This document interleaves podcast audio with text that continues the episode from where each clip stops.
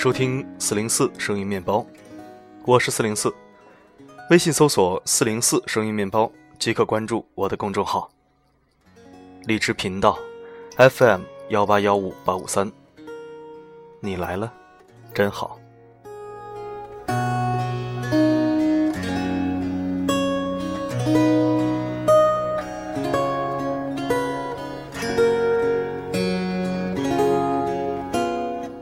今天为各位分享一篇深度好文，标题为《最狠的报复》。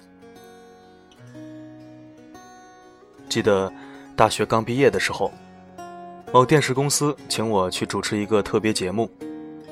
那节目的导播看我文章不错，又要我兼职编剧。可是当节目做完，领酬劳的时候，导播不但不给我编剧费。还扣我一半的主持费。他把收据交给我说：“你签收一千六，但我只能给你八百，因为节目透支了。”我当时没吭声，照签了。心想君子报仇，三年不晚。后来那导播又找我，我还照样帮他做了几次。最后一次，他没扣我钱，变得对我很客气。因为那个时候，我被电视公司的新闻部看上，一下子成为了电视记者兼新闻主播。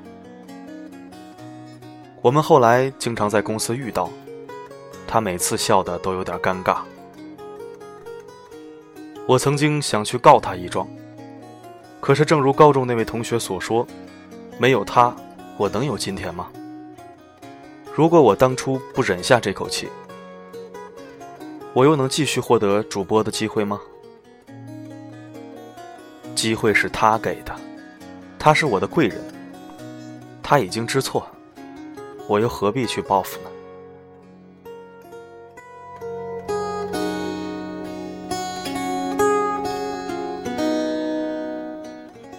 后来我到了美国留学，有一天，一位已经就业的同学对我抱怨，他的美国老板吃他。不但给他很少的薪水，而且故意拖延他的绿卡申请。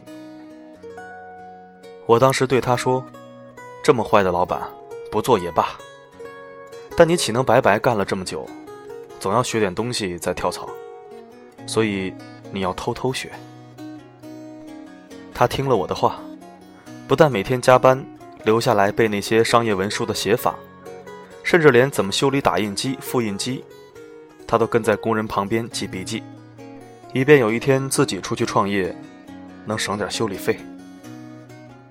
隔了半年，我问他是不是打算跳槽了，他居然一笑：“不用，我的老板现在对我刮目相看，又升官又加薪，而且绿卡也马上就下来了。”老板还问我为什么态度一百八十度转变，变得那么积极呢？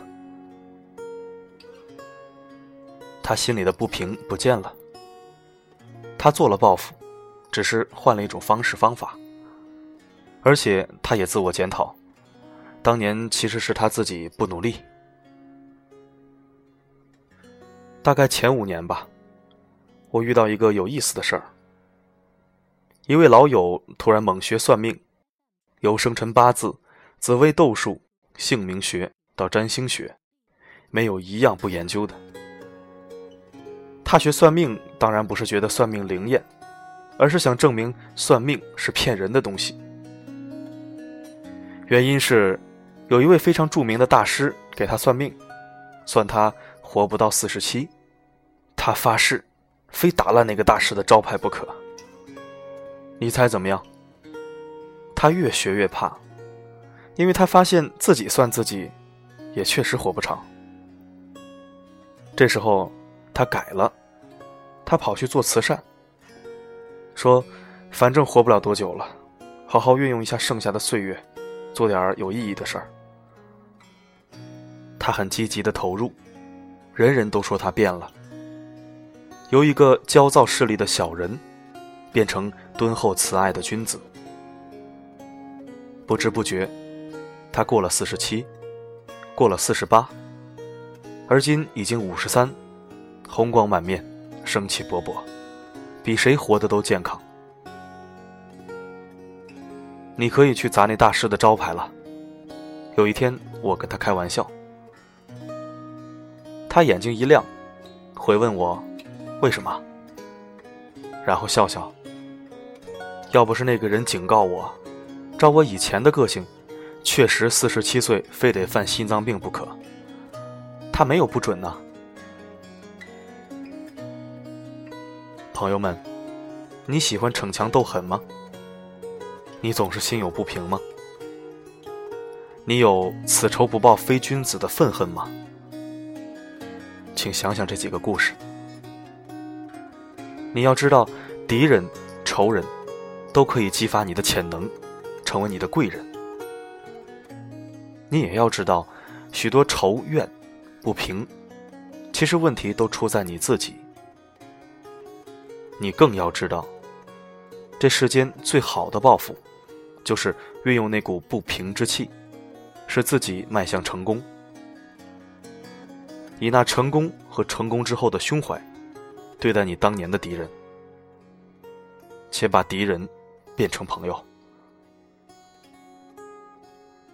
当冤冤相报何时了的双输，能成为相逢一笑泯恩仇的双赢，这不是人生最大的成功吗？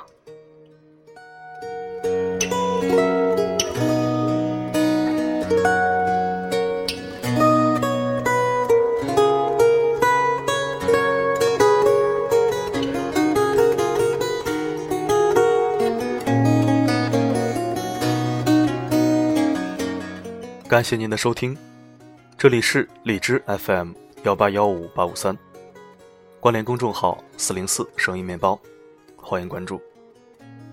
留言板功能已经开通，您可以在文章下方留言或者提问，四零四会在第一时间回复你。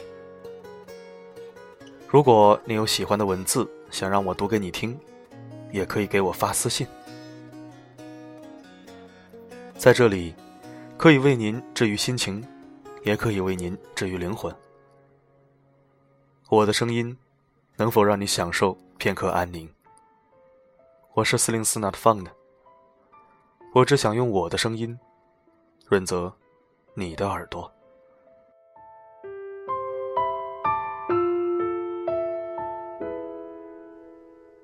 梦里梦到醒不来的梦，红线里被染尽的红，所有刺激剩下疲乏的痛，再无动于衷。从背后抱你的时候，期待的却是他的面容，说来是在嘲讽，我不太懂，偏渴望你懂。是否幸福轻得太沉重？过度使用，不痒不痛，烂熟透红，空洞了的瞳孔，终于掏空，终于有始无终，得不到的永远在骚动，被偏爱的都有恃无恐，玫瑰的红，容易受伤的梦。握在手中却流失于指缝，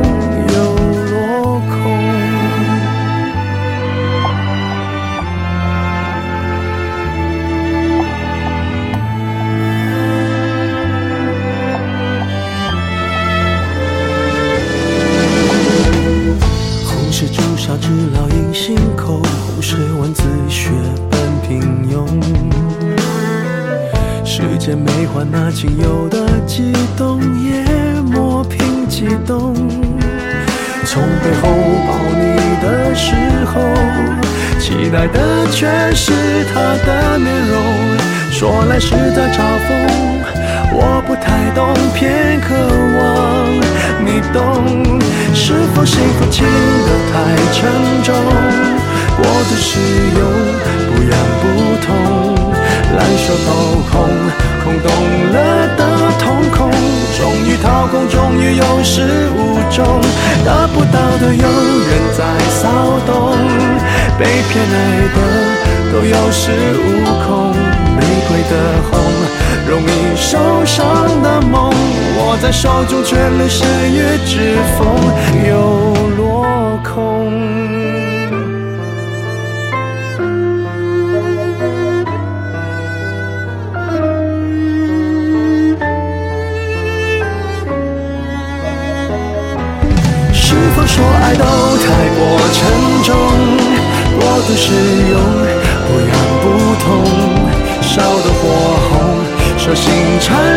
心中，终于冷冻，终于有始无终，得不到的永远在骚动，被偏爱的都有恃无恐，玫瑰的红。